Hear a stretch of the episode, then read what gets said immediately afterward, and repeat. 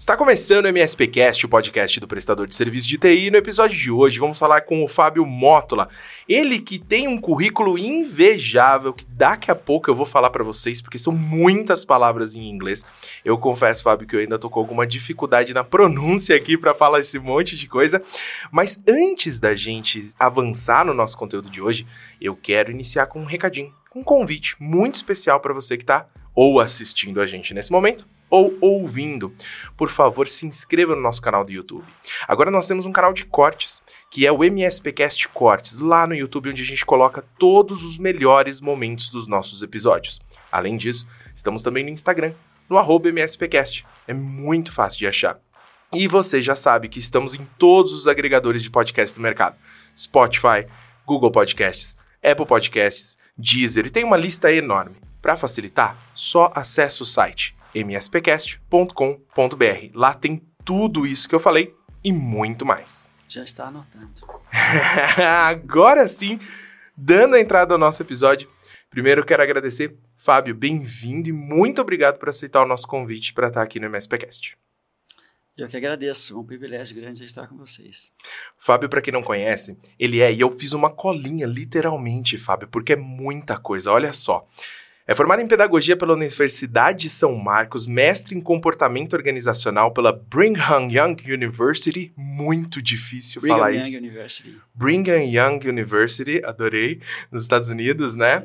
Uh, já foi gerente de RH da Toyota, da Azul, da John Deere, da Johnson Johnson, foi consultor de, de RH também no Walmart, uh, certificado Toyota Business Practices Trainer, muitas palavras em inglês, como eu tinha comentado. Certificado HCMBOK. Eu quero muito saber o que é isso, eu não faço ideia do que é, mas eu descobri que um dos pontos principais do seu currículo é que você tem cinco filhos. É isso mesmo? Filhos e filhas aí? Cinco filhos. São nossa nossa maior realização, né? Que posso dizer assim. É o que vai ficar, né? Quando a gente for embora. Mas sim, são cinco anjos. Né? Espetacular, espetacular, adorei isso. Além de já ter praticado pelo menos umas oito, umas oito modalidades de lutas aí diferentes ao longo da vida, né? Não é. sei como é que você achou tempo com um currículo gigante desse. A mais forte delas é a luta pela vida, né? Essa é diária, vida. né? Essa é diária. Mas sim, é, sempre gostei muito de esporte, hoje mais sedentário, né? Mas desde pequeno lutava judô, passava de torneios, né? Depois Fiz um pouco de karatê, taekwondo e hapkido. Né? Foi a última luta que eu, Muito bom. que eu pratiquei. Muito bom. Ainda bem que eu tô do outro lado da mesa, que não tem perigo de eu apanhar, né? Se eu fizer uma pergunta muito difícil, te deixar você muito nervoso. De forma nenhuma. muito bem. Fábio, negócio é o seguinte. Eu queria, antes da gente avançar, e acho que ficou muito claro pelo seu currículo, que a gente vai falar aqui sobre gestão de pessoas, recursos humanos e tudo aquilo que vem junto né, nesse universo. Mas eu queria muito saber o que, que é HCMBOK, HCMBOK, como é que eu falo isso aí? Aqui anotaram para mim como Human Change Management Institute. Fiquei curioso. É, é um instituto de brasileiros que se aperfeiçoou aí nos Estados Unidos. É, é, um, é um processo de gestão de mudança. Né? Inclusive, eles iniciaram na área de TI, depois expandiu mas era processo de gestão de processos de mudanças em TI. Que legal. E aí eu fiz uma certificação com eles, né, de, de tornar o processo de mudanças mais processual, coisa menos, menos informal, uhum. né? Já faz, acho que uns 10 anos mais ou menos, né? Que é, demais. E eles se aperfeiçoaram bastante, tem bastante produtos aí, depois desse período que eu, que eu trabalhei com eles, que eu aprendi com eles, né? Muito bom, muito bom. Que legal. Isso é muito bacana. E assim, é, tudo querendo ou não, está relacionado a como você lidar melhor com pessoas, né? É. Acho que tudo que a gente fala, até dentro do mundo da tecnologia, envolve pessoas. E por isso que eu acho que esse tema aqui é um tema muito importante. É por isso que eu insisti tanto para que a gente conseguisse gravar esse episódio aqui, uhum. né? A gente teve, desmarcou aí algumas vezes, eu tive problema, você também teve problema de agenda e assim, mas eu insisti muito para que mas a gente tivesse, né? porque eu acho que até quando a gente fala de tecnologia, a gente está falando de pessoas né? E, e, por isso é muito importante. E eu queria, de alguma forma, Fábio, você consegue ajudar o nosso público a desmistificar o que, que é esse tal de RH e se tem diferença com a tal da gestão de pessoas que a gente tanto fala e que é o título desse nosso podcast de hoje? Eu espero que sim. Mas assim, de fato, a gente vai aperfeiçoando os nomes, né? Afinal das contas, eu costumo dizer que é a mesma coisa, né? Tudo é a mesma coisa. Né? Daqui a pouco falam é, na área de recursos humanos, né? O, o, gerente de gente, gestor de gente, gestor de pessoas, gestor... Uhum. Então, tornando eu nomes mais dias, bonitos. É, gestor de talentos. Gestor de talentos, né? São nomes mais bonitos para fazer as mesmas coisas. Né? A diferença é quanto a gente é capaz de fazer uma gestão é, eficiente, né? De, uhum. de desenvolvimento das pessoas, de desenvolvimento da organização através das pessoas. No final das contas, é isso que nós queremos fazer, né? Sem dúvida. E como você falou, é, eu não diria que RH é um dos temas principais, né? Eu diria que é o tema. Porque não existe lugar no mundo que você venha trabalhar que não tenha pessoas. Uhum. Né? Você pode não ter tecnologia, o que é muito difícil hoje, pode não ter alguns tipos de produtos, mas sem pessoas ninguém trabalha, né? Por mais que você seja inteligência artificial, alguém programou. Né? Uhum. Então, é, a gente, no meu entender, né, há uns 20 e poucos anos atrás, eu decidi que eu precisava aprender sobre pessoas. E vim parar nessa cadeira, não tem jeito. Né? Muito bom. Legal. E, mas é, é legal é, entender que existe por trás de, de, da gestão das pessoas, do RH, ou o nome que a gente quiser dar, né, existe por trás muita técnica também, não é só talvez um bom relacionamento com pessoas ou algo nesse sentido, certo? Existe uma ciência por trás da, da gestão de recursos humanos? Sem dúvida, sem dúvida. É, eu não sei, ainda, ainda hoje a gente ouve um pouco, mas se falava muito que RH é quem vai para RH porque gosta de abraçar a árvore, né? então aí aquele RH que, como você falou, que é gostar de pessoas, né? Uhum. É, é difícil, é lógico, fazer uma gestão eficaz de recursos humanos se você não gosta de pessoas. Né? Okay. É difícil ser um líder sem gostar de pessoas. Então, realmente precisa dessa, dessa parte. Né? Você não tem como conviver no mundo sem pessoas. Goste ou não goste, na família, no lazer, na escola, uhum. no trabalho, você influencia e é influenciado por pessoas todo o tempo. Inclusive, a forma como nós agimos hoje, muito dela veio da forma como agiram comigo ontem na minha infância, adolescência e tudo mais. Então a gente é um reflexo. Tem um quê de psicologia aí, né? É, é verdade. A gente, apesar de que eu não tenho psicologia no meu currículo. Ainda, né? Ah, é, tá crescendo esse currículo. mas, mas é, a gente age baseado nas nossas relações, né? Muito das nossas crenças vem das relações que nós criamos. Mas a gestão de pessoas, como você disse, tem muito, muito de técnica, tem muita ciência é, tem, tem padrões, né? E quanto mais nós aprendemos sobre isso, mais a gente é capaz de direcionar os comportamentos, né? Dentro daquilo que uma organização, por exemplo, precisa. Uhum. É, e eu queria só, de alguma forma, é, antes da gente continuar avançando, é, trazer aqui uma, talvez uma reflexão, não sei se reflexão é a melhor palavra, Fábio, mas eu fico sempre pensando é, no papel de, de um, um líder. A gente tem uma baita de uma dificuldade, vou colocar aqui de forma generalizada, mas é, a gente tem uma baita de uma dificuldade de entender qual é o limite ali entre gerenciar uma pessoa como um ativo daquela empresa, com aquela mão de obra, aquela atividade, e separar a relação humana, separar a relação pessoas. É, eu me coloco, e agora colocando 100% aqui no meu caso, não sendo mais generalista, mas sendo bem pontual, eu me, me, vejo como uma pessoa extremamente sociável. Eu gosto muito de pessoas, gosto muito de conversar com pessoas, gosto muito de me dar bem com pessoas, gosto de fazer piadas com pessoas, gosto de abraçar pessoas o tempo todo. Até que ponto isso vai atrapalhar ou ajudar Sua naquele gestão. momento da gestão? É, é, eu acho que talvez esse seja o grande desafio que o líder vai ter. Porque ou o líder vai ser como eu, é, que vai acabar deixando esse lado humano tomar conta, ou vai ser justamente o contrário. Não consegue vai ser frio com pessoas e daí também não consegue entrar ali no, na cabeça daquele profissional para conseguir levar a tarefa. Eu estou errado em dizer que esse talvez seja um dos maiores desafios da gestão de pessoas? Sem dúvida, eu ia dizer que é um dos maiores desafios. Tanto é que é, dois dos maiores desafios de um líder, estatisticamente falando, são fazer avaliação de alguém e fazer uma demissão. Né? Uhum. Então, são coisas que você mexe diretamente com o emocional de alguém. E grande parte, se não a maioria dos líderes, tem dificuldade de lidar com isso. Né? É, mas é um fato. As pessoas têm dificuldade de separar o pessoal do profissional. Uhum. Né? Eu considero que não é difícil. É, talvez pelo tempo né, que eu estou na área, levei muitos tombos, né, ralei bastante uhum. joelho, tive muitos medos, né, mas hoje eu trato com muita, muita, muita é, tranquilidade né, essa questão. Basicamente, se for dar uma regra, uma sugestão, é ser claro todo o tempo sobre seus sentimentos e sobre o que é uma coisa e o que é outra.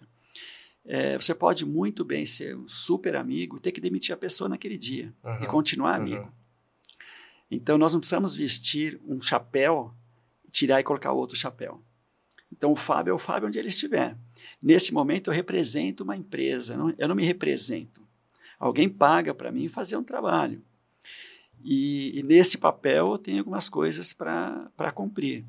E eu tenho um acordo com você que uhum. muitas vezes você, se você não cumpriu com o acordo, não é comigo, está faltando com a empresa, eu tenho que cumprir meu papel. Uhum. Vou dar um exemplo que eu tive numa ocasião, faz muitos anos, né? Tinha uma pessoa que eu gostava bastante, já conhecia antes, uma uhum. amiga minha, e surgiu uma oportunidade de trabalhar comigo, numa empresa, inclusive, era, que eu era sócio, era uma editora que eu, que eu trabalhava, era sócio do meu pai na ocasião.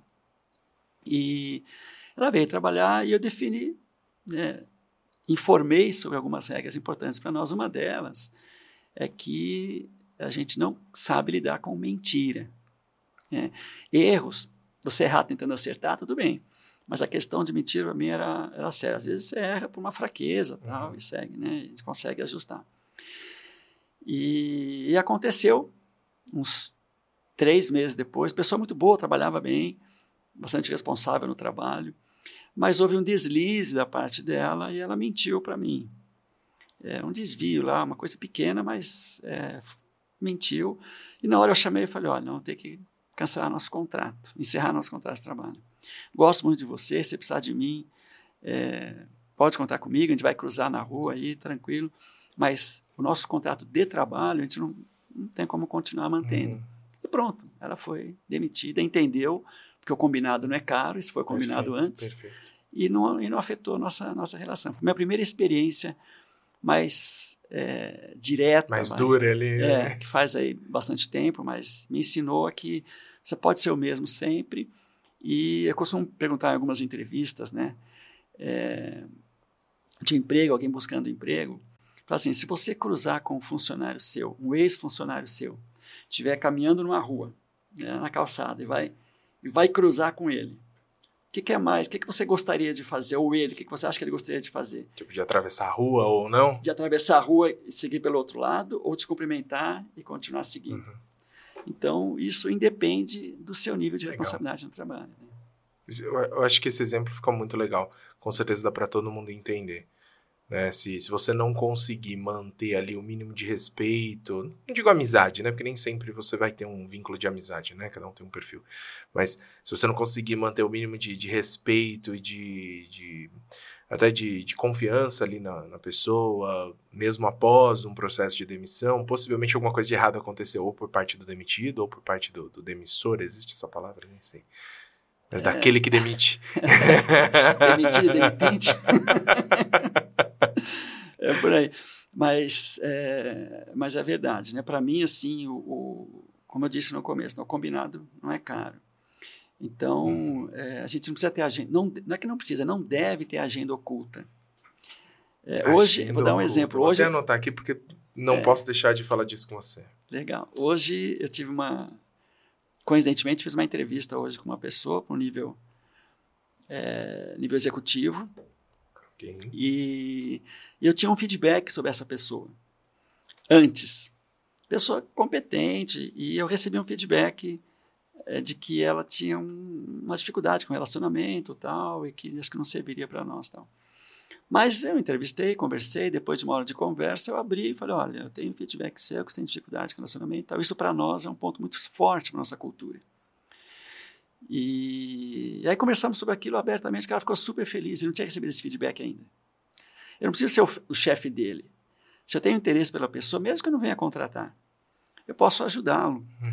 Com coisas, às vezes, que são gaps na vida de alguém que ninguém nunca falou. Talvez a, a própria pessoa não tenha, decidido, não tenha, visto isso ainda, né? Pode ser, né? Pode ser. Mas às vezes é mais fácil a gente falar com um colega julgando alguém que faz algo errado do que Sem sentar dúvida. com a pessoa e dizer que existe um problema ali para a gente tratar. Né? Porque criticar é mais simples do que ajudar, é. do que dar uma dica, uma sugestão ali. É verdade. Muito legal. É, você falou um pouquinho sobre uh, essa entrevista. Vou aproveitar e já vou puxar um assunto aqui que talvez seja uma das maiores dificuldades do, do nosso público, dos MSPs que estão acompanhando a gente, que é a contratação de pessoas. Né? É, recentemente eu ouvi uma frase que eu gostei muito, por mais que seja uma brincadeira, uma grande piada, reflete um pouquinho de verdade, que é o fato de que junto com o profissional vem uma pessoa. Né? Você contrata um currículo, você contrata um profissional e por fim você descobre depois que tem uma pessoa ali junto né? E, enfim, seja isso bom ou ruim, é a realidade, né? É, e contratar uma pessoa é muito difícil, acho que não por, pelo, por fazer um anúncio de uma vaga, isso é muito fácil. Anunciar uma vaga é fácil. Você vai lá, faz o anúncio de uma vaga e boa. Mas você realmente selecionar a pessoa, saber o perfil que a sua empresa precisa, porque não é só selecionar, né? Primeiro é estudar o que você precisa. Eu acho que isso é, um, é uma das isso maiores é um dificuldades, né? É, você podia trazer, talvez, um, uma reflexão sobre isso para o pessoal? Como é que a gente pode ajudar nesse sentido? Baita desafio, hein? Esse é, é o é momento é que eu fico pensando, caramba, eu comecei falando que ele várias lutas e eu tô só no primeiro desafio. Você tá me dando round Eu tenho mais aqui. oito aqui. oito desafios, só piora, tá, Fábio? Por enquanto esse é fácil. Começou vai. com pesado, mas assim. é, o primeiro conselho que eu dou, talvez você dizer, mas não tem nada a ver com a minha pergunta, mas é um conselho que eu acho que vale a pena. É, eu ouvi uma frase uma vez, um chefe meu me disse uma vez: aqui não tem conversa difícil. A gente lida com todas. Né? Não tem assunto difícil, desculpa. A gente lida hum. com todos. Ok. É, então, muitas vezes, quando alguém tem uma dificuldade com um processo, vamos chamar agora o processo de recrutamento, a gente procura evitar. Quanto mais você evita, mais você carrega o problema. Então, meu primeiro conselho é enfrenta. Enfrenta e repete e continua fazendo, até que você tenha domínio sobre isso. Porque à medida que você faz, você começa a identificar os gaps. Onde eu tenho dificuldade? Isso aqui eu não consigo. Ou eu não consigo é, é, é, identificar uma característica. Eu não consigo, não tenho a sensibilidade de ver isso. Eu não sei fazer uma pergunta ou uma entrevista por competência. Uhum. Tá bom, insiste. E eu garanto que você vai desenvolver parte, ou se não todas, as competências que você precisa num processo de A lógica de praticar. É, a lógica de praticar. Ou seja, o que é difícil tem que ser o primeiro a ser feito até que ele deixa de, até que você tenha domínio sobre aquilo, uhum. para que não seja um peso a sua vida inteira, okay. né? Passar para alguém fazer aquilo. Tudo bem, tirando já essa parte, né, do, enfrentar. É, tem estilos e estilos, né, de, de recrutamento. Eu vou falar do meu, tá uhum. tá bom? Como eu lido com a parte de recrutamento. Para mim, é, eu vejo o candidato como alguém como um produto que eu quero comprar. As pessoas, muitos recrutadores vêm diferente. Eu quero ver se ele serve para mim. E aí já cria um ambiente, muitas vezes, tenso, muito formal. A pessoa sentou pela primeira vez naquela sala, naquela mesa, nunca viu nada ali, às vezes não te conhecia pessoalmente. E, então, assim, tem tantas interrogações na cabeça dele ou dela. Pode até impedir, acho que, da pessoa mostrar o que ela realmente tem por dentro, a pessoa né? ficar é, é, soft, tranquila e ser o que ela é. Então ela acaba criando um, um, uma roupagem que alguém ensinou para ela. Tipo assim, não dobra as pernas. Então eu vou ficar todo sério, que eu não é, vou ficar apoiado igual eu tô nesse momento. Não fica apoiado, não fala alto nem embaixo, não olha para baixo, se olhar para cima, responder olhando para cima direito significa que você é isso, aquilo e tal. Então o cara cria, ele vira um robô, né? Eu tive uma experiência, de novo, contar mais uma experiência, quando eu trabalhava na Toyota, é, que uma pessoa, um amigo, tinha um, um, um, filho. Esse amigo trabalhava bastante com, com, com recrutamento de estagiários. Ele tinha um filho na, na, fase de estágio que não conseguia estágio. E ele fazia isso profissionalmente, mas o filho não conseguia. Ele falou: Posso mandar você entrevistar ele para mim? Eu falei: Manda. É. Aí chegou o menino lá, como não sei se o pai tinha já todas as regras de entrevista, o menino chegou de terno, gravata, cabelo com, com sei lá, gel uhum. e tudo. E parecia um executivo assim, parecia que estava me entrevistando. Né? E aí eu percebi um pouco da rigidez, né? Eu falei, se, se, se importa de eu te pedir um, uma coisa? Ele falou, ah, tudo bem. falei, você pode tirar o paletó?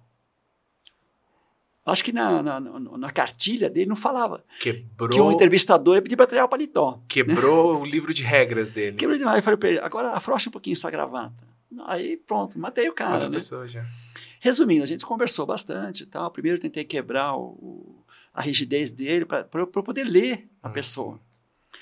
E aí, resumindo, foi muito boa a conversa tal. E uma semana depois, o pai dele me ligou e disse que ele estava empregado, tinha conseguido um, um, um, estágio. Né? Então, assim, a, a, forma como eu gosto de ver é que o, não importa se ele é bom ou se, é, ou se ele é ruim, o candidato é um produto que eu quero comprar. Então, eu tenho que respeitar ele e não esperar que ele me convença de que ele serve. Porque ele também está fazendo uma escolha. São duas escolhas, né? um tem que escolher o outro. E ali tem que ter um match. Né? Então eu preciso vender a minha empresa. Então o que geralmente eu faço é deixar o cara à vontade. Como eu faço isso? Eu me apresento, digo o que eu faço, quem eu sou, como é que é a estrutura aqui, onde você está, o banheiro é ali, essa aqui e tal. Então, para ele ficar à vontade, eu pergunto algumas coisas de âmbito pessoal, familiar, esporte e tal, de maneira que ele sinta que tem alguém que não está aqui para matar ele. Entendi. Né? E aí, qualquer pergunta que eu fizer ao longo da entrevista, vai ser ele respondendo. Uhum. E, não, e, não, um personagem. Não um personagem que, que foi Ah, criado. eu não posso ficar aqui mexendo a mão, não posso ficar aqui fazendo nada. Exatamente. Eu vou me concentrar tanto em tentar manter uma postura que talvez nem passe a imagem que eu tô querendo. É, e não vou conseguir ou usar imagem, o meu potencial, né? Ou a imagem que você quer passar não é a que eu quero. E, e você não ainda. sabe. Né? Então, tem muita gente que é Legal. excelente em entrevistas, aprendeu de tudo, mas é péssimo trabalhador. Uhum. E tem uhum. aqueles que não sabem participar de uma entrevista, são excelentes funcionários. Okay. Porque assim como tem a técnica para entrevistar, tem a técnica de ser entrevistado. Né? Tem que ser entrevistado. Um outro exemplo, se você me permite, uhum, claro. é, tipo, eu, eu, fiz consultoria com um grupo, não vou citar o nome aqui, porque a pessoa pode ser, ela pode ver se é vídeo aqui, ser identificada, né?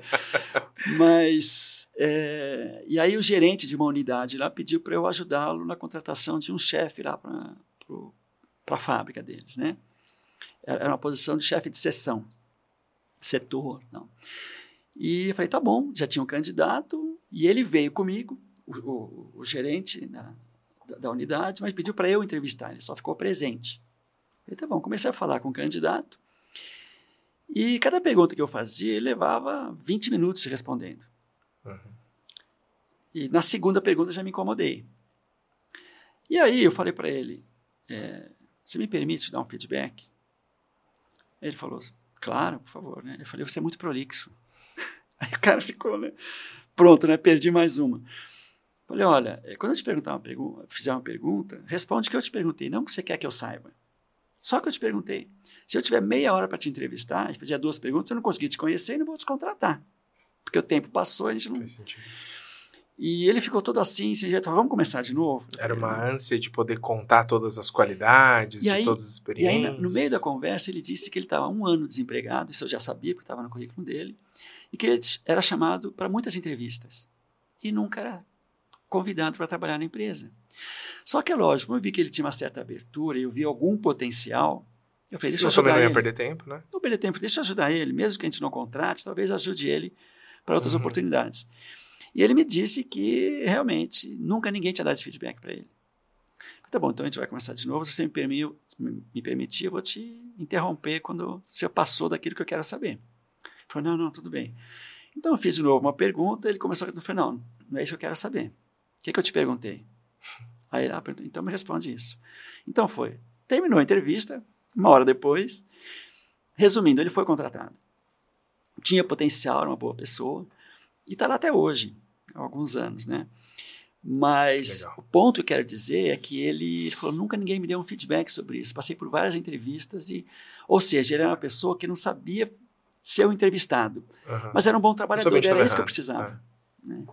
Porque, até porque ele não vai passar o resto da vida sendo entrevistado, ele vai passar o resto da vida trabalhando. Trabalhando, né? exatamente. Né? Legal, legal. Você acha que para o pequeno empresário, ou até para o médio empresário, que ainda faz essa contratação muitas vezes por conta própria, é, claro, não vai ter um profissional ali de, de RH na ponta, é, existe alguma dica pontual, por mais que... Eu sei que você vai me dizer que não existe receita de bolo. Não existe. mas existe alguma coisa ali que o cara não pode esquecer, para além disso tudo que a gente conversou? É aquele, aquele é o momento que o cara nota, ó, minha próxima contratação eu preciso disso. Eu diria assim, por um momento, esquece as perguntas. Que você tem que ter em mente antes de, de, de terminar aquela entrevista, que você precisa conhecer ele. Excelente. O que você quer conhecer dele?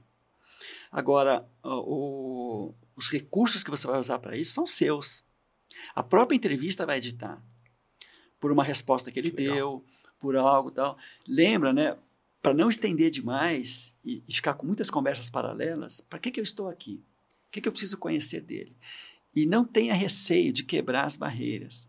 Não se coloca numa posição superior, ou eu sou o chefe, e você, se eu for muito amigo dele, quando, quando eu contratar, ele vai ter intimidade comigo tal. Não tenha receio dessas coisas. Né? A primeira coisa que eu diria, tenha, é, é, não, não, não se, se envergonhe de mostrar, é um outro ponto. Acho que é bom.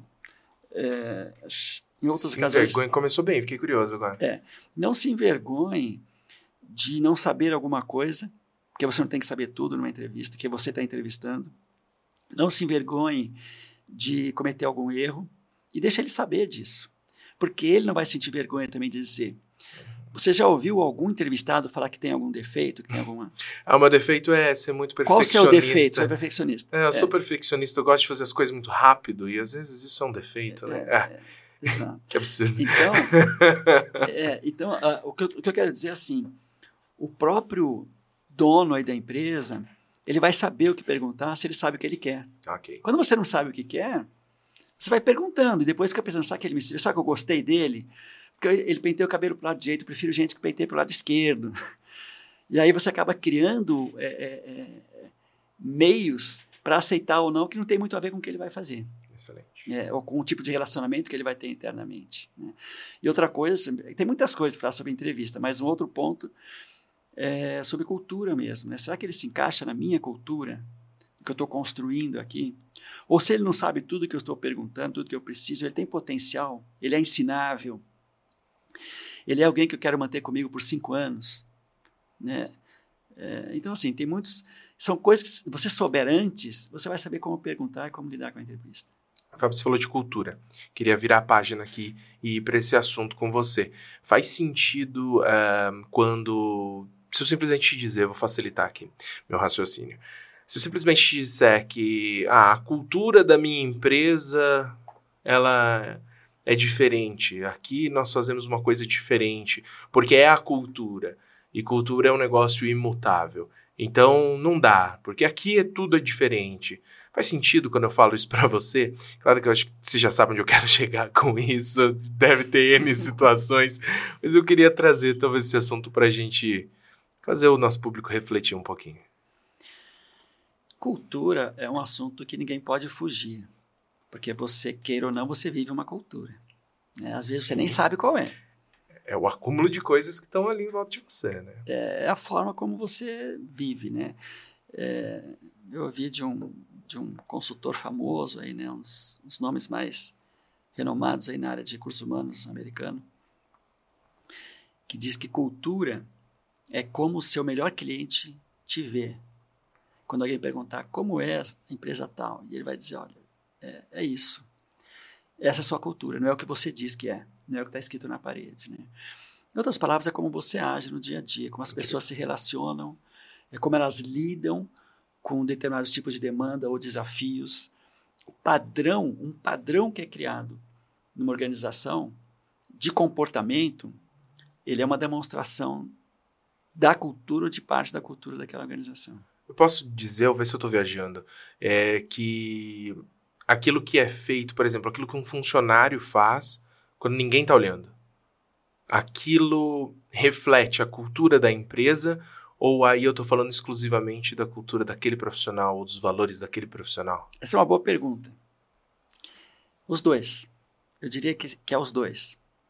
Porque se esse funcionário isoladamente faz algo que não deveria ser feito, que ninguém viu, e só ele faz, então ele é alguém que tem uma cultura própria que não se encaixa com a cultura da organização. Seja uma má índole ou não, às vezes nem é algo ruim ou não importa, mas, mas é, ok, algo 100% dele. Uma 100% decisão que dele. só dele, tá. E que pode ser que se isso tem a ver com o negócio, ele não vai se encaixar, talvez em pouco tempo ele vai sair da organização. Uhum. Ou por ser convidado ou por se convidar. Agora, tem um outro lado, que às vezes ele faz isso por causa da cultura da organização. Ok. Ela, ela promove isso. Por exemplo, é, existe uma cultura de, de represália muito forte. Então, todo eu, mundo xinga, grita, bate na mesa. É, e eu preciso esconder o que eu faço, porque se alguém vê, isso vai me prejudicar. Tipo a criança dentro de casa. Acho que a lógica é a mesma. Quem tem filho talvez vai entender esse exemplo é, que eu estou colocando. Então a cultura gera esse tipo de comportamento. Né? Ok, ok. E, e dentro dessa lógica de cultura, já aproveitando aqui para aprofundar, eu posso dizer de alguma forma que a cultura que eu estabeleço ela está relacionada à forma como eu faço a gestão dessas pessoas ou justamente o contrário, né? É, é a gestão das pessoas que vai estar tá relacionada à, à cultura. Posso tentar dar um exemplo aqui prático para ver se se todo mundo que está ouvindo vai entender melhor aqui minha pergunta. O jeito que eu vou lidar com o meu time o jeito que eu vou distribuir as tarefas, ou o quão horizontal ou vertical vai ser essa, essa tratativa, essa hierarquia, faz a cultura, ou o contrário. A cultura faz a forma como eu vou é, fazer essa distribuição de tarefas e o top-down, a horizontalidade, enfim, toda essa, essa forma de gerir. O se você chamar de top-down, desculpe, se você chamar de top-down, questão da forma como eu faço, ela dissemina e cria uma cultura, é o mais, é, é o mais é, possível. Por quê?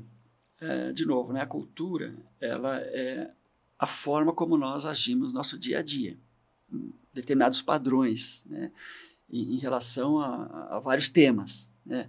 Por exemplo, é, se você perguntar para mim, ah, como é que é a AD? A AD é uma empresa totalmente aberta. As pessoas se comunicam com uma liberdade incrível e são muito honestos. Ninguém esconde, não tem agenda oculta tal. É parte da cultura da organização. É, é um tipo de comportamento. Uhum. É, quando você fala a forma como eu faço gerar uma cultura, depende, depende de quem sou eu. É, eu estou me colocando no papel do pequeno MSP, do pequeno empresário tá. de suporte. É, vou tentar dar um exemplo prático do, do dia a dia do, do, MSP, de quem está ouvindo a gente.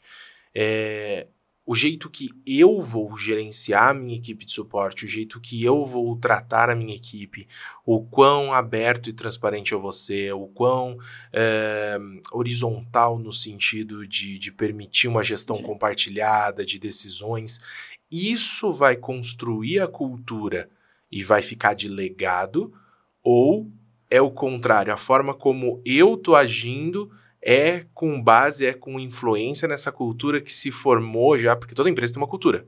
Eu tendo é, influenciado ela ou não, ela existe. Uhum. Né?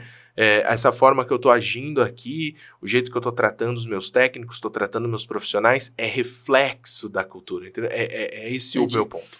Uh, então, para o nosso ouvinte aqui, né, é, bem, é bem fácil de, de entender esse ponto. Se você considera, e eu estou dizendo para considerar, né, que é, o seu time é um reflexo de você, então a, a, forma como você age reflete no seu time.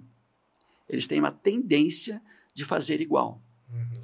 Então, quando você tem um, um, um, modelo, um perfil de gestão, de distribuir responsabilidade, de, de falar né, com as pessoas, tal, você tem um, um modelo seu, sendo, principalmente sendo um grupo pequeno, é, é, é, quase que natural que as pessoas que estão diretamente ligadas no ambiente de trabalho vão fazer igual, até usar palavras iguais. Então você está criando uma cultura. Você pode criar uma cultura, porque falar não é necessariamente uma cultura, mas agir, né? Então você pode criar um, um padrão de comportamento que vai refletir como cultura da organização. Então, é, então esse, esse processo, sim, não o contrário. Legal. Legal. Então, ok, chegamos onde eu, onde eu imaginava. Então não existe Nada que eu vá pegar uma cultura, fazer, vou usar a linguagem aqui do pessoal da tecnologia, eu vou pegar aquilo, vou importar aquilo para dentro do meu sistema e vou fazer com que todo aquele setup, toda aquela política seja aplicada em todos os meus endpointzinhos, que são os meus funcionários. Aquilo vai ser uma construção muito com base na forma como eu enxergo o negócio, a forma como eu enxergo as pessoas e a forma como eu ajo.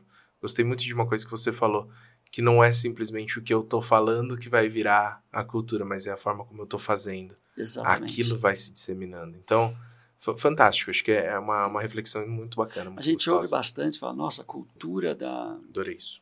Da Amazon é maravilhosa. ah, eu quero ter aqui também. Você não compra, né? Não tem jeito, né?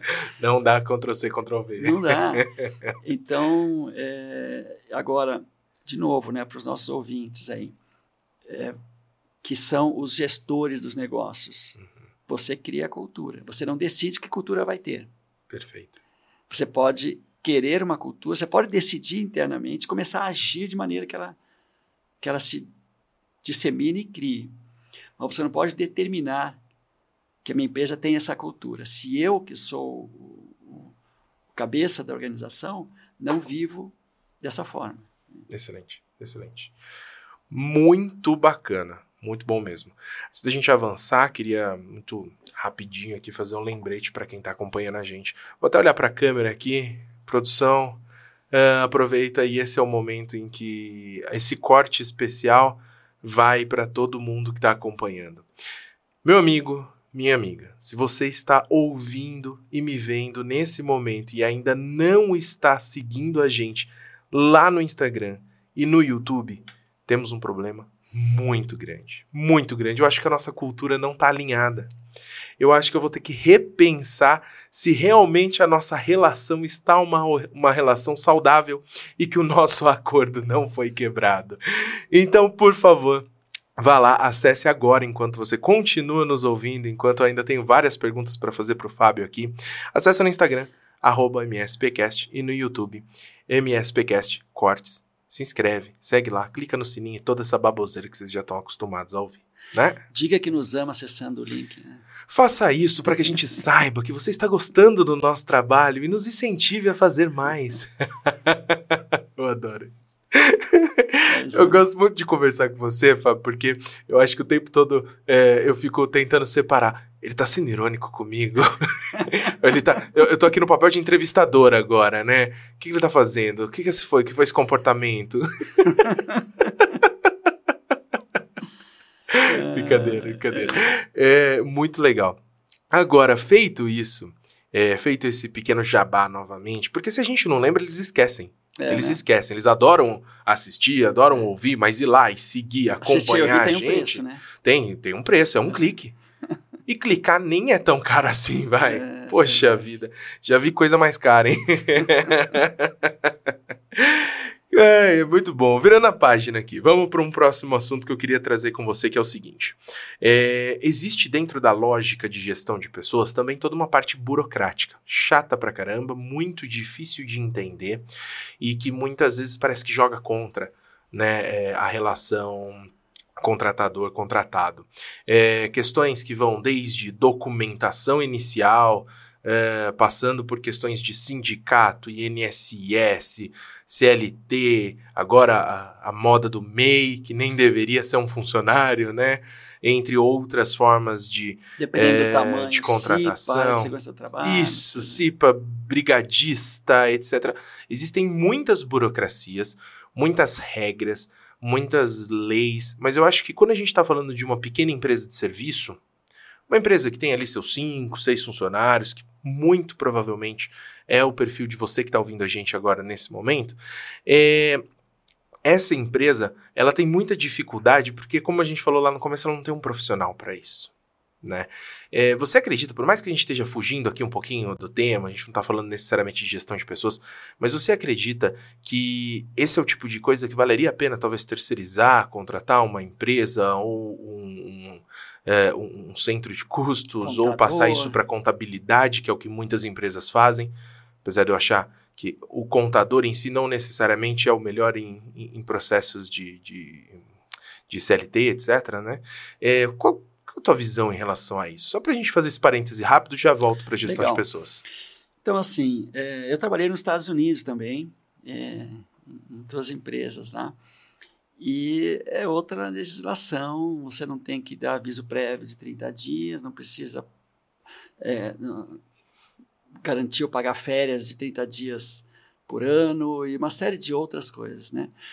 É, e tudo que você comentou agora não tem nada a ver com a empresa, são exigências do governo. Então, é, tem que ser feito. Uhum. Porém, não é o core, ou seja, não é é, não é o objetivo da empresa, ela não foi criada Não é aquilo. o business da empresa. Não né? é o business da empresa, é não é o negócio da empresa. Se não é o seu negócio, investe tempo e energia no seu negócio. Como eu posso terceirizar? Terceirizar, que eu digo, é como alguém pode fazer para mim. Pode ser uma empresa. Às vezes você vai terceirizar para um CLT seu, né? É, é, Ou não, para uma outra empresa, enfim. Aí você decide como Perfeito. fazer. Mas é, cumpra com as questões legais da sua empresa, de preferência sem que gaste a sua energia nisso. Porque você precisa de muita energia para conquistar o mercado, para se manter no mercado, crescer. Então, sim, nas empresas menores, eu recomendo fortemente terceirizar muitas. É, é, é por exemplo, quando se fala de, de, de, contadores que fazem boa parte disso, é, eu trabalhei numa empresa, tive uma empresa pequena, né, muitos anos atrás, e eu tinha um contador que fazia tudo folha de pagamento, mandava tudo para mim. Só paga. Cálculo de férias. Tudo, tudo. Ele só me mandava aquilo pronto. Uhum. Porque não era o nosso negócio, né? Não tinha. Hoje não. Eu, particularmente hoje, tenho uma equipe de é, sete pessoas né? só na área de DP, que é essa Uau. parte legal, né? Benefício, tal, aqui. Que, DP, para quem não conhece, departamento pessoal, certo? Isso, departamento pessoal, certo? Que tem que garantir a, a gente cumprir com a legislação trabalhista. Né? Uhum. Você tem sete pessoas para lidar com burocracia. É isso, na é, prática. Exatamente. Uau. E a cada dia tentando otimizar o máximo possível. Quando eu falo, olha, dá para tirar alguém aí? Porque, mas que nada, acho que até aumenta. Mas Montou são um cartório dentro da empresa. É, que são mil pessoas, né? Bastante é. gente. É. Então tem que. Que doideira. É. Muito bom, muito bom. Beleza, parênteses feito, que eu acho que esse é um, esse é um assunto interessante, né? É, muita gente tem muita dificuldade, eu concordo com você. É, eu acho que é a mesma lógica do MSP, que qual que é o papel dele enquanto prestador de serviço? Assumir a responsabilidade pela TI de outras empresas, porque essas outras empresas não precisam e nem devem, de forma alguma, não terão especialização em tecnologia, porque elas são empresas de outros segmentos. Não é o business delas. E uma vez que não é o business delas, essa empresa terceiriza para o MSP a tecnologia. Então acho que a lógica é exatamente a mesma, exatamente, né? Exatamente. O MSP pode e talvez até deva de alguma forma terceirizar para um profissional, para uma empresa, não importa, não vamos entrar em detalhes aqui, mas de alguma forma pode e deve terceirizar essa burocracia e se concentrar talvez na gestão da pessoa e não Exato, necessariamente exatamente. nesse lado Isso é fundamental. Não dá para terceirizar a gestão. Perfeito, é aí que, é. que pega, né? Onde é, não dá para contratar um gestor para fazer a gestão. É mas sem o papel dentro do negócio, né? É. Essa pessoa tem que estar envolvida com a operação, tem que estar é, envolvida com o, negócio. com o negócio em si. Muito legal, muito legal. Uma das coisas que eu anotei aqui que eu queria conversar com você e que eu acredito que seja uma das dificuldades dos MSPs também é a questão da delegação de tarefas. Em que sentido?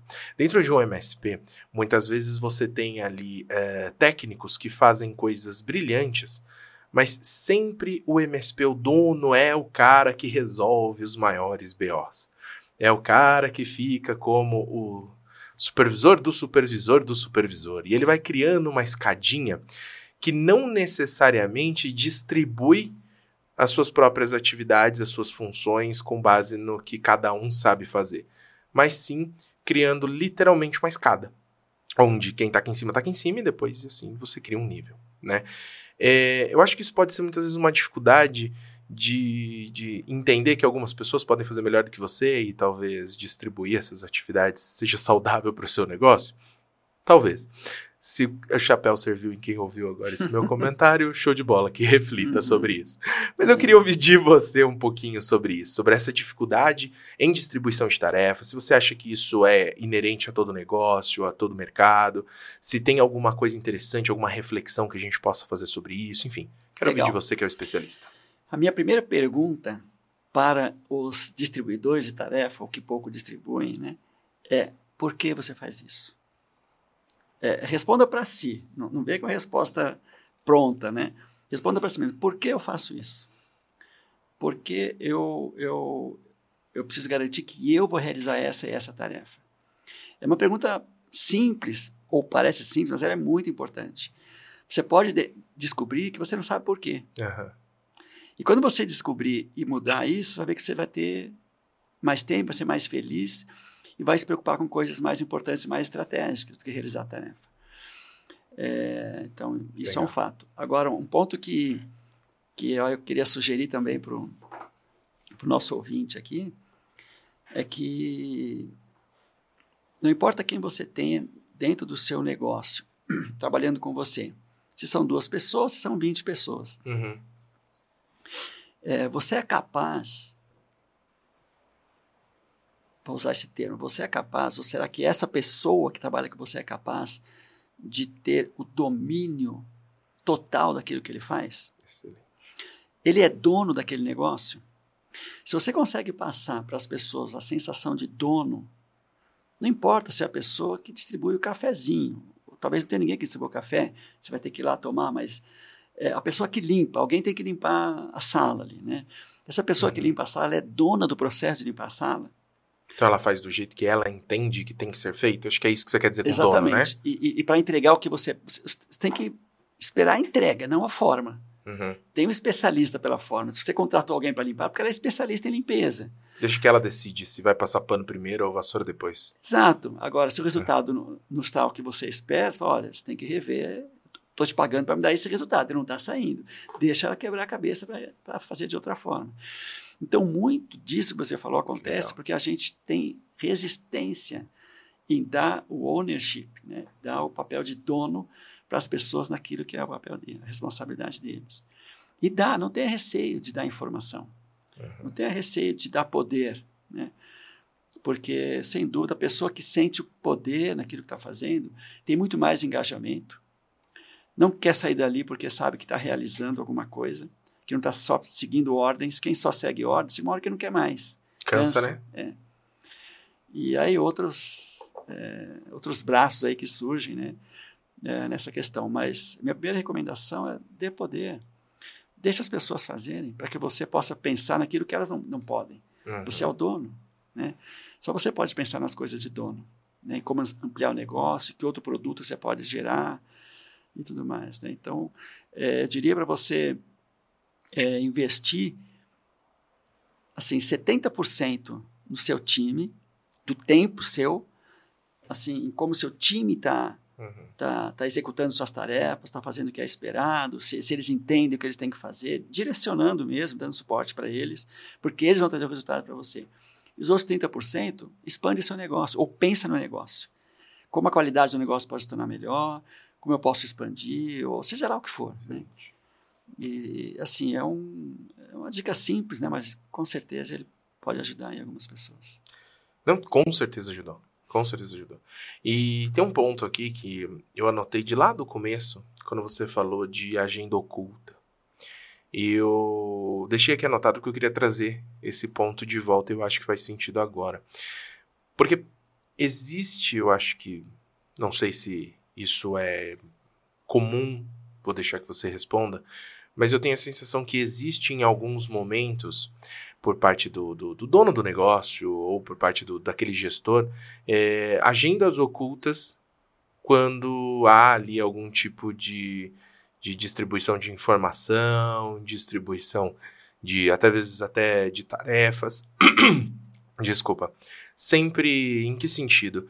De eu como o MSP, como o responsável, como o fundador da empresa, eu sei mais, eu tenho ali de alguma forma que é, destacar alguma coisa e nisso eu fico com aquilo guardado para mim e consequentemente eu só passo é, uma informação ou eu só passo uma tarefa pensando em como isso vai refletir em mim ou eu como o, o gestor ali isso acontece bastante em algumas empresas que a gente acompanha, né? Como o gestor do suporte vai ser sempre ali o, o destaque nas suas decisões, então, consequentemente, só passa, seja para baixo ou para cima, as informações que convém, né? As tarefas que convém. Poderia chamar isso de agenda oculta, só para primeiro de conversa? Ah, eu usaria o termo agenda oculta um pouco disso. Então, eu daria dois pontos. Uma, um deles uhum. é a pessoa que concentra informação para si. E muitos fazem isso para concentrar o poder. Então, sente o, sente poder com o domínio da informação. Então, as pessoas precisam de mim. Tipo, ah, não vou te ensinar como é que liga esse microfone, porque senão você mesmo pode ligar e eu passo a ser inútil. Então, tem isso. Ok, fez sentido. Okay. É, é, é uma forma. Às vezes não é nem isso. Às vezes, com essa informação, você pode fazer melhor que eu. Ok. É, e isso vai me deixar em risco. Alguns donos tem, infelizmente, uhum. esse tem receio de saber menos do que um funcionário. É, é o ponto que, que eu quis trazer. É, Você e, foi mais e, direto. Que não pode ter eu. esse receio nunca. o negócio continua sendo seu. É. é. Pelo contrário, deixa ele saber uhum. que ele sabe bastante. Né? Ele vai ficar feliz. O cara é o especialista, ele não necessariamente é o dono da empresa, mas ele é o especialista, não tem problema nenhum nisso. Ele vai né? se sentir feliz em contribuir mais. Uhum. Esse é um ponto. Agenda oculta, eu uso mais para um termo assim. Nós estamos conversando é, eu estou falando com você sobre um determinado assunto, mas meu propósito é outro. Ah, ok. Tá Vou te manipular de alguma forma. É. É, o que eu quero é fazer você se entregar para você escorregar aqui, mas eu vou comendo pelas beiradas e eu não te conto Exato. o meu verdadeiro objetivo. É Aquilo que sair da nossa conversa, eu vou usar em meu benefício. Hum, vou fingir que eu estou preocupado com o seu problema, mas na verdade eu quero saber para usar por outra forma. É, N, N exemplos. Eu, eu tenho um motivo escondido pelo qual estou conversando e você pensa que é um outro motivo. Ok. Okay. Né? Ou que nós estamos conversando, ou que estamos fazendo algum trabalho, coisa assim. Então, isso. E o que eu diria nesses dois casos, é, acho que eu falei no começo, rapidamente assim, é mantém clareza de tudo. Não use uma, uma sala escura. Uhum. Mantenha transparência, clareza. É, não tenha receio de falar. Por exemplo, você pode ter alguém vamos dizer que o Luiz aqui, ele é, é dono do negócio, você é dono do negócio, está me compartilhando algumas coisas de vendas que eu preciso atingir e tal, e mas você tem receios que se você compartilhar parte dessas informações, eu vou querer saber coisas que você não quer me dizer. E aí você, você não, você limita, retrai. você limita, você retrai. O que, eu, o que eu digo em relação a isso é, não tem importância. Se em algum momento eu que reporto para o Luiz, for perguntar, tá, mas quanto que a gente fatura? Não tem problema você dizer, eu não vou dizer, porque é uma informação é, é, é, é sigilosa. Né? Ou simplesmente não compete. é, é uma informação que eu não posso compartilhar. Pronto, não tem importância. Uhum. É, a gente tem uma cultura né, sul-americana assim, de pisar em ovos, né? Será que ofende a pessoa? Uhum. Se você for claro todo o tempo e, e, e, sem agenda oculta, mostrando suas intenções, não tem problema, eles vão conhecer, não vai ter problema. E quando você fala isso, no, no minuto seguinte você conversa sobre outros assuntos e chama para tomar um café e abraça e tal, ele vai ver que não tem nada contra ele. Uhum. Aquele assunto é um assunto que não compete a ele, pronto. Simples né? assim. Ele vai aprender a lidar com isso e vai ser uma relação super saudável. Legal, legal.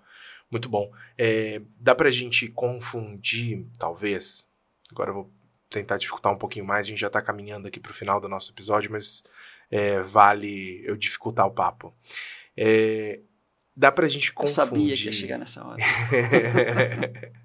a transparência, a clareza no, na comunicação, em ser direto e honesto, com a, o compartilhamento de decisões e informações estratégicas quase que um cogerenciamento da empresa, da, da atividade, do departamento, com mais facilidade do que parece. Eu acho que dá para confundir com mais facilidade do que parece. É, mas talvez seja importante a gente refletir um pouquinho sobre isso, não? É, uma coisa é eu te dizer como é que as coisas funcionam, outra coisa é a gente decidir junto como as coisas funcionam como a gente pode lidar com isso e de que forma isso é bom ou ruim, qual a dosagem que a gente tem que usar de transparência, de clareza e de coparticipação e de cogerenciamento, que alguns momentos são importantes, com certeza, é, dentro do cenário ali, onde eu sou uma pequena empresa, eu tenho meus cinco funcionários e eu ralo pra caramba, às vezes igual ou mais que cada um deles. Legal, eu, eu, eu daria três possibilidades, três caminhos. Esse time ou essa pessoa precisa dessa informação? É uma primeira pergunta, para executar o trabalho e tal. A segunda, a, primeiro eu preciso definir se ele precisa da informação, depois, se ele não precisa, mas pode contribuir, ou se ele simplesmente não precisa. Uhum.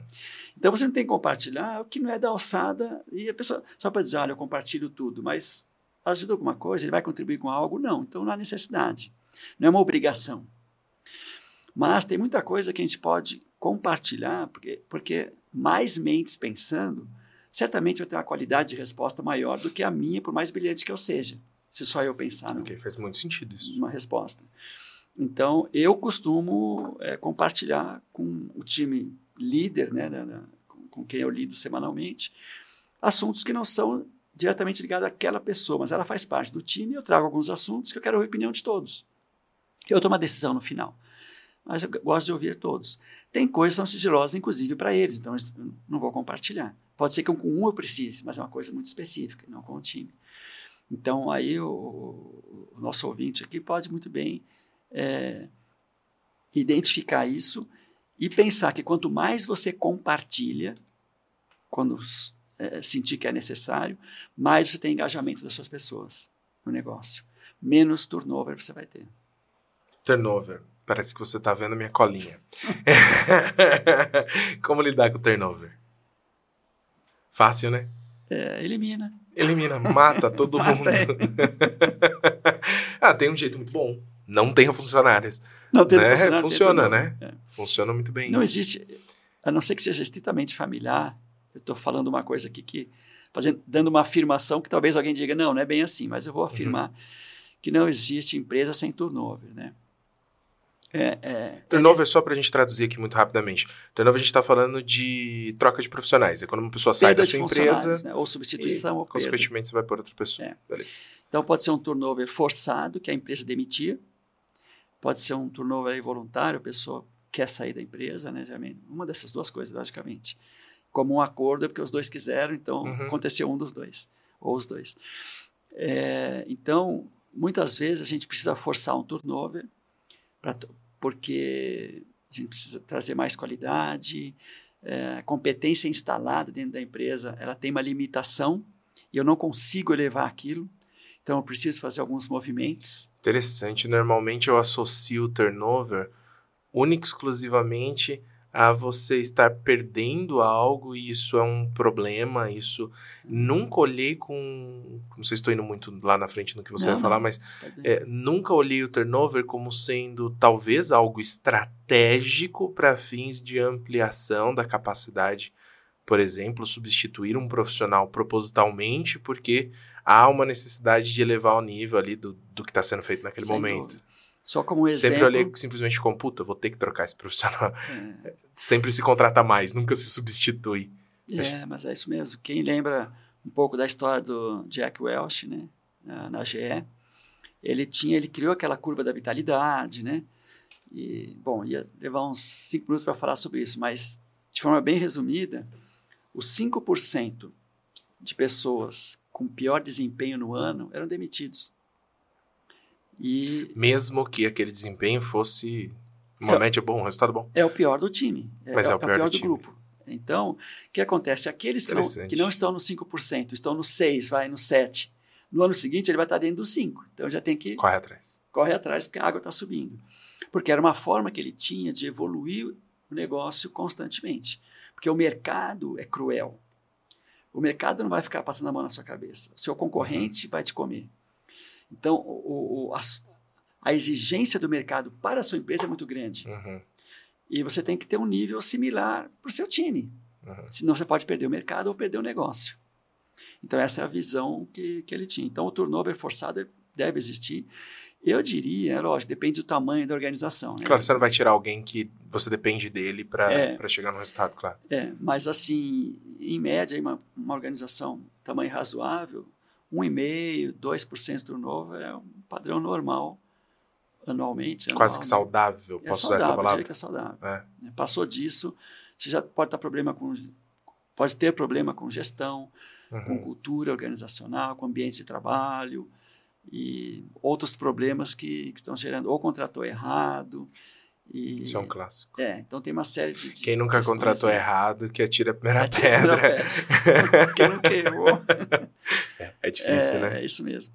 É então eu diria, até complementando a sua pergunta, né, como, como reduzir, diminuir o turnover, né? É, eu diria que cada, cada negócio tem um, um formato. Né? É difícil dar uma, uma regra porque pode não funcionar para um ou para outro.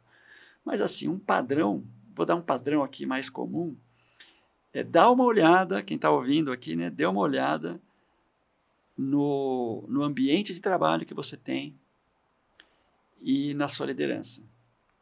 Essas duas coisas têm um efeito bastante grande. As estatísticas mostram que as pessoas não pedem demissão do negócio, pedem demissão do chefe. A gente voltou a falar de cultura, talvez? Ah, estão diretamente ligados, diretamente ligados às vezes você não se adapta à cultura. Ou às vezes está criando uma cultura é, que não é saudável. Né? Mas, às vezes, não é cultura, é uma situação isolada, com uma pessoa, chefe subordinado. Então, dos que pedem demissão, acho que 75% pedem demissão do chefe. Não vamos dizer na entrevista de, na entrevista de desligamento, até para não fechar as portas no mercado lá, né? Vamos dizer que é salário, que não sei o que, arruma outra proposta. Precisava de novos desafios. Precisava de novos desafios. Isso é maravilhoso. Mas geralmente a relação com, com o gestor. E o ambiente de trabalho. É, às vezes um ambiente que não é saudável, né? De alguma okay. forma, com colegas, tudo. Então, se você investir um pouco numa gestão saudável, onde a pessoa sente que ela é valorizada, que ela é ouvida, não importa, não estou falando de desempenho agora, que é um processo de gestão de desempenho, avaliações e tal. Não é de meta, é de comportamento. É, mas é, é, a pessoa tem que sentir, enquanto ela está lá, ela tem que se sentir ouvida e valorizada. Entendi. Ah, mas ela faz um mau trabalho, então demite. Ok. Então, se ela está lá, você tem que fazer o papel de trazer, é, é da sua família. Está cortando seu dedo se a pessoa não está trabalhando direito. Então, enquanto faz parte da sua família, você tem que cuidar da família. Uhum, né? Uhum. Ainda que você vai dar feedback de baixa performance, vai, vai estabelecer metas desafiadoras, vai chamar para conversar todo dia. Não importa o que você está fazendo para fazer a gestão, mas a pessoa precisa sentir valorizada, ouvida e basicamente isso, né? Que está fazendo um trabalho e acompanhada, né? Desenvolvida. Valorizada, ouvida, acompanhada e desenvolvida. Gostei. Gostei. É, acho que geralmente são, são quatro pontos aí que, que as pessoas se seguram na organização. E... Aí você fala, ah, mas e o salário? Tô falando que você tá lendo minha colinha. Eu ia, o meu i é porque eu ia falar. E pra gente fechar, eu queria chegar no ponto do dinheiro. Se valorização é dinheiro, não é. O que, que é valorização? Se você tem visto é, algum, algum movimento. Eu tenho percebido. E desculpa, acabei te cortando. Você, não, você não. quer concluir seu raciocínio? Perdão. É, mas a gente vai entrar nesse assunto. Eu tenho visto muito. Uh, não sei se é uma mudança. Você melhor do que eu pode dizer. Mas eu tenho visto muito, talvez, uma tendência em juventude, o pessoal um pouco mais novo, uh, acho que isso muda um pouco de geração para geração, né? Uh, de buscar coisas que não necessariamente são só o dinheiro, se é só a, a, receita, mas no fundo eu sempre fico pensando, as coisas sempre acabam chegando no dinheiro, nas conversas, sempre um, um aumento resolve o problema de que o vermelho estava feio, tinha que ser azul, mas de repente se dá um aumento, o vermelho passou a ser bonito, então Sabe, essa lógica, eu, eu ainda tenho dificuldade, acho que por eu estar no meio do caminho entre as gerações ali, e por ter talvez, é, acho que diferente de, da maioria das pessoas da minha idade, eu acho que eu consegui atingir um, um, um mínimo de senioridade na, na, minha profissão, e isso já me colocou muito cedo, acho que numa visão diferente de como seria a carreira, etc. Eu tenho dificuldade em entender a cabeça dessa mudança. Quando você pega dois cenários, uma pessoa que preza sempre pela estabilidade financeira, como nós temos aqui, como os MSPs têm dentro das suas empresas, como você tem lá no seu time, ao mesmo tempo que você tem uma pessoa que por ela a flexibilidade vale mais do que o dinheiro, é muito difícil lidar com isso. Então, valorizar é só aumentar o salário? Não é. Como que a gente junta essas duas coisas? O que a gente estava falando, o dinheiro, né? E, e esse é ponto aqui né? de valorização quando a gente está falando de uma sociedade que está. Agora o negócio do home office passou a ser um benefício, ninguém, ninguém buscando mais uma estabilidade, porque a liberdade é melhor do que, do que estar preso ali, ou outras coisas bonitas assim. Talvez seja a bucha mais complexa, mas fica tranquilo que é a última, olha que bacana. é, você entrou em alguns temas, né? É, eu, eu, eu, misturei mil coisas aqui é. para dificultar, talvez, desculpa, mas é porque eu acho que esse é um ponto importante da gente discutir para que a gente não fique só na mesmice de claro. ou dizer no fundo tudo é dinheiro, porque eu acho que isso é radical demais, ao mesmo tempo que eu acho que é um pouco lúdico demais dizer que não, é que o convívio e o puff faz a diferença. Sabe, esses dois extremos, eu acho que os dois talvez estejam errados, mas enfim, é só a minha opinião. Uhum. Deixo para você a bucha. É, você, Eles estão aqui para te ouvir. Como eu falei de alguns temas, é, o legal de RH é que estão sempre conectados. Né? Você não consegue falar de um tema isoladamente. De todos que nós conversamos aqui, é, todos os temas que foram colocados, eles têm influência num outro tema. Qualquer um individualmente. Então, é, é natural que você traga várias coisas para elucidar um, um único ponto. Mas, basicamente, está falando sobre é, valorização e satisfação. É isso. É isso. Né? É, de trabalho. Eu, eu posso me antecipar aqui em dizer que quem focar no salário não vai trazer satisfação. Ah, mas. É, que medo dos, de você falar o contrário agora e quem focar na satisfação também, ou qualquer coisa assim. Assim, salário é uma questão de necessidade. Por mais que você aumente o salário de alguém, amanhã ele vai continuar infeliz. É, não, não, tem jeito. É, por algum outro motivo. Se, se o outro motivo é forte, o salário vai só calar a boca por um tempo. E talvez ele vai sofrer lá porque tem um alto salário. Que não vai conseguir salário maior, já que ele tem contas muito altas. Nós estamos falando uhum. da base da pirâmide. Uhum. E a gente não quer trabalhar na base da pirâmide, no orgânico ali, né? Uhum. É, mas muitas vezes a gente trabalha ali. A gente só consegue alimentar nessa base, que é dando dinheiro. E segura a pessoa porque. Ok. Em outro lugar ele não ganha eu pago isso. mais que o vizinho. Tudo bem, eu posso sofrer aqui por mais três anos. É, e vai falar, ó, tem um excelente salário onde eu trabalho, né? E vai vender isso na rede social, lá no, no Facebook, né, tal. Mas não que ele ama, que ele é feliz trabalhando. Então, é, essa é a relação com o dinheiro. Mas o que eu diria é assim, você tem que ser justo. Se você pagar menos que o mercado, você pode fazer isso. Eu conheço muitos lugares que pagam menos que o mercado e as pessoas não saem de lá. Porque tem um ambiente tão bom que vale a pena okay. você ganhar menos. Você está pagando para ter um ambiente melhor. Uhum. Isso acontece muito, né? Podia citar até algumas situações aqui, mas é, aí a pessoa vai dizer, ah, tá dizendo lá online que a gente paga pouco, tá, então vou ficar quieto. Melhor não, né? Mas essa questão uh, do salário. Mas aí você falou de home office, híbrido, é, características das pessoas tal.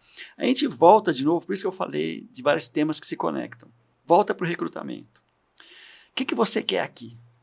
Eu estou te perguntando como um entrevistador, o que, que você está buscando?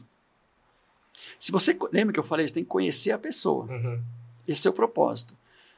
Aí, ao conhecer ela, você consegue enxergar que você tá, vai satisfazer, satisfazê-la no ambiente de trabalho, ou você está escondendo informação para só descobrir depois. E aí, aí o turnover vai ser automático. Automático, não tem jeito. É. É, então, esse é um ponto. Reflexão legal.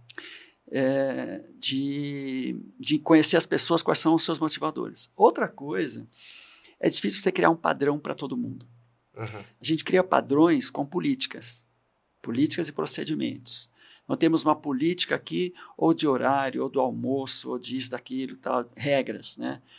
Mas fora isso, quanto mais flexível você for na relação com o seu empregado, com o seu colaborador, dentro das regras e atendendo a necessidade da, da sua empresa, perfeito. Então ele está feliz, agora é uma relação individual, hum. não é uma relação de grupo. Okay. Você precisa okay. ter um, uma conexão individual com cada uma das suas pessoas. É, não sei a periodicidade. as necessidades e as características de cada um deles. De cada um. Ele tem que cumprir com um contrato que ele firmou com você. E você pode ser flexível com algumas coisas que ele precisa, se não afetar a minha empresa, não, não, não afetar o resultado, não, né? legislação, e você pode. Então não tem importância. Às vezes a gente tem, a gente sente que a gente precisa ser rígido. Afinal hum. de contas, eu sou o chefe. Não precisa. Não tem importância, né? Você está lidando com a vida de alguém, né? Como você falou, às vezes você contrata alguém e vem a pessoa junto, né? É. Então a gente está lidando com as com vidas, né? Quanto mais satisfeito a pessoa está ao trabalhar com você, mais ele vai ficar. Não só mais ele vai ficar, melhor o trabalho vai ser. Com certeza. Porque vai vir com mais qualidade. Quando a pessoa trabalha com tensão todo o tempo, ele erra mais, comete mais erros, esquece as coisas, é, tem menos boa vontade. Né? Então, tem uma série de coisas aí que impactam, né? Mas a satisfação é, não dá só nas regras. Você pode criar algumas coisas, tipo assim, ah, no dia do aniversário, é, você vai folgar no dia do aniversário. Todo day funcionário que tem day off no dia do aniversário. Day off é chique, né? Mas é muito mais legal do que né? folga. É, do que folga. folga é muito comum. Day off comum. É, é, bacana. Ou algumas coisas você pode criar e vão dizer, olha, eu gosto de trabalhar lá porque eles têm uma política que ninguém tem. Então é bacana. Isso afeta o seu negócio? Não. Tem às vezes um custo para você? Ah, pode ter, mas vale a pena porque o resultado é melhor do que o custo. Né? Mais alto do que o custo. Então, Fantástico. tudo bem. Então eu vejo mais ou menos assim, né? Você pode gerar satisfação, mas precisa, como eu falei, 70% foco nas pessoas e 30% na, nos relatórios, nos números, outras coisas, né? Na estrutura e tal. Excelente, excelente. Cara, que legal. Fábio, estou muito feliz com essa conversa, de verdade. E o, o Bruno, Bruno Busanelli. E não custou nada. E não custou nada. Eu ia falar. Eu, você de novo, tô olhando minhas colinhas, Fábio. Você, você tá. Eu acho que você tá. Você falou que nunca, nunca acompanhou o MSPcast, mas estou achando que você está acompanhando bastante. Você já sabe exatamente como Até eu vou seguir com a conversa aqui.